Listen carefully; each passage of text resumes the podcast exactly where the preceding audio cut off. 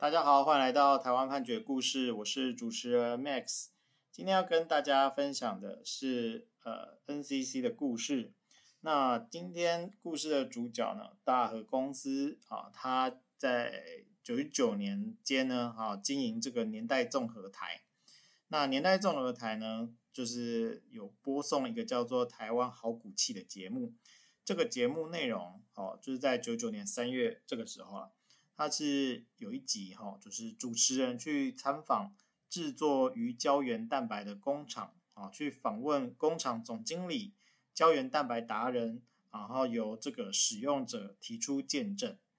最后强调上了年纪的人或是喜欢运动的人都应该要加强保护膝关节，提早加强胶原蛋白补充等等。那 NCC 在九九年七月啊，第两百三十九次分组委员会就决议认为，这个节目内容呢，明显表现出媒体为了特定商品服务宣传的意涵。啊，也就是广告的内容跟广呃节目的内容跟广告没有做区分。那这个因为节目长度是六十分钟，那其中以广告式播送时间哦，经过这个委员会的认定是五分二十秒，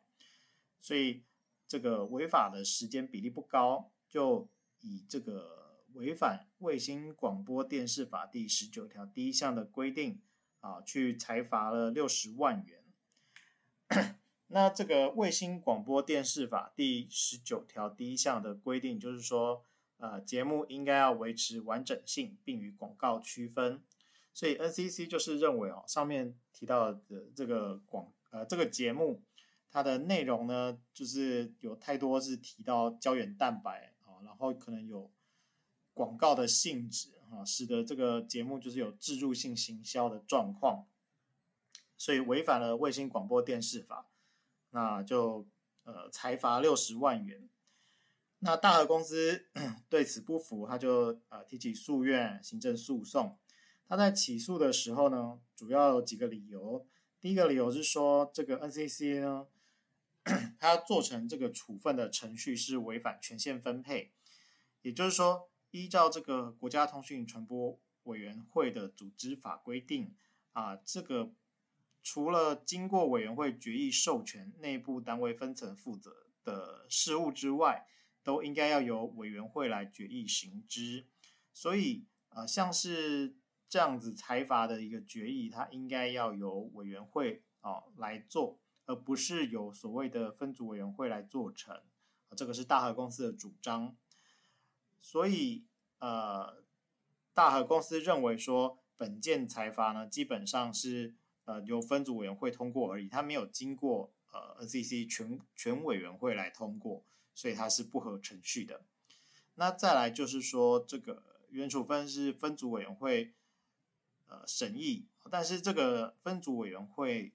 呃是在一个小时四十五分钟之内呢，去审议了七十八件案件。好，那同时有通过了四百六十九件的案件。大和公司就说：“哦，假设这个 NCC 的委员啊，他在确认这个四百六十九件案件的时候是没有占用到会议时间的啊。即使如此哦，那因为他的时间是一小时四十五分钟，所以在这七十八件审议案件，你平均每件都只花了一点三五分钟。一点三五分钟啊，那大公司就认为说，你可能啊朗读一下案由啊，可能都还没有办法讨论啊，就已经过了。那。”怎么能说是审议呢？啊，他认为是没有经过审议的程序。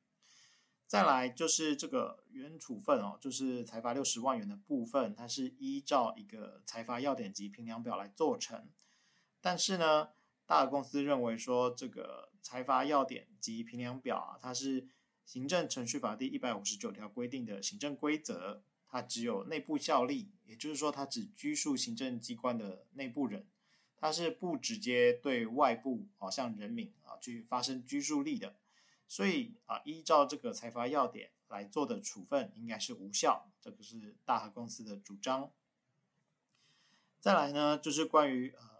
卫星广播电视法啊第十九条第一项，所谓节目应维持完整性，并且与广告做区分这件事情啊，大和公司认为。所谓的节目啊、广告啊这些东西，其实是不确定的法律概念，那都是人家去解释了之后啊，才才会发生效力的。那他就是主张说，其实他不知道啊，他觉得这个是一般人没有办法去理解啊，怎样去做区分的。他认为他就是好好的做节目，并没有广告的意思。他也举例像是啊 Discovery 的旅游生活频道，这个频道他也有介绍世界各地的饭店啊。就是那这个东西到底是节目还是广告呢？啊，他认为说这样的规定呢是违反法律明确性，是不能用的。那 NCC 他也对上面的这些主张都有做回应啊。首先呢是关于这个权限划分的部分，他就是说，呃，对我们国家通讯传播委员会的组织法确实是规定啊，除了授权事项由内部单位分层负责之外，要由委员会的。决议来决之啊，但是呢，这个分组委员会啊，它并不是内部单位，它其实呢，呃，也是委员会，它只是另外一种委员会的形态，所以它并没有违反所谓权限划分的问题。那再来呢，啊、呃，即使啊认为说由分组委员会直接做成这个处分是不符合应该由全委员会过半数同意的要求啊，但是呢，这个 NCC 主张说他们在后面这个呃，九十九年十二月第三百九十二次的委员会议有决议，有完成这个瑕疵的补正，所以认为原处分是合法的。那再来关于这个每件平均几一点三五分钟的审查时间，没有实质审议的这件事情哦，NCC 则是说，其实像他们这种分组委员会啊，他们在审议案件的时候。其实会在会议的前一天就把提案单啊、必要的资料影本啊都交给委员会来审视，所以委员呢在出席之前其实都看过案件了，那只会就有意见的部分啊、有问题的部分来提出做讨论，那并没有说因为案件量多就没有充分审查啊，没有这样子的状况。那再来就是关于呃裁罚六十万元啊，依照这个。呃，裁罚评标准的这件事情，呃，NCC 则是主张说这个是执行法律的细节性、技术性事项，所以它只是为了统一啊、呃，这个 NCC 它内部做成裁罚的一个标准，并没有直接对外发生效力。那在法律授权，它可以去呃，就是只要是在法定的罚款范围内，它本来就有裁量的权限，所以呃。最后就是关于这个节目跟广告这个部分的认定，呃，这个部分呢，原本在 NCC 成立之前啊，是这个行政院新闻局在管辖相关的事项。那行政院新闻局呢，其实早在九十年五月的时候，它就有定颁一个节目广告化或广告节目化认定原则。那在当时已经实施将近十年了，所以。呃，就是从业人员其实应该都知道这个认定原则，并且应该要依照这个认定原则去做，所以并没有说一般人很难理解这样子的状况。那法院呢，呃，在审理的过程啊，其实虽然两边有很多的争点，但是法院其实就认定啊，这个国家通讯传播委员会的组织法。这个审议呢，应该是要由委员会决议审议啊。那再来这个关于委员会啊这件事情，依照这个组织法的规定啊，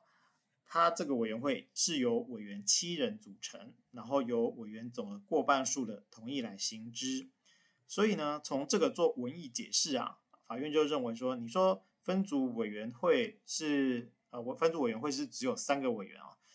这个分组委员会也是 NCC 的委员委员会，这个部分法院是没有办法接受的。所以呢，呃，法院就认为说，既然这个原处分它没有经过我 NCC 的委员会来通过，那你程序上其实确实是有重大的瑕疵，所以就把这个原处分给撤销掉了。好，那我们也顺便补充一下啊，这个十九条呢，其实是。当时的规定，那现在新法的部分呢是，呃，依照这个第三十一条第三项及前条规定为置入性行销及揭露赞助者之时间不计入广告时间。得为置入性行销之节目类型、新闻报道、儿童运动赛事及艺文活动节目之认定节目与其所插播广告之明显辨认与区隔，置入性行销置入者与赞助者揭露讯息之方式、限制及其他应遵行事项之办法，由主管机关定之。好，所以现在新法第三十三条是有这样新的规定。那主管机关呢，也有因因此订颁了这个电视节目广告区隔与置入性行销及赞助管理办法，所以相关的事项其实都是另外有法律在做规定。那我们今天呃的故事是参考台北高等行政法院一百年度诉字第七百九十四号判决。我们每周一会更新，欢迎大家有意见可以回馈给我们，或是告诉我们你们想听的主题，让我们一起来听判决里的故事。我们下周再会。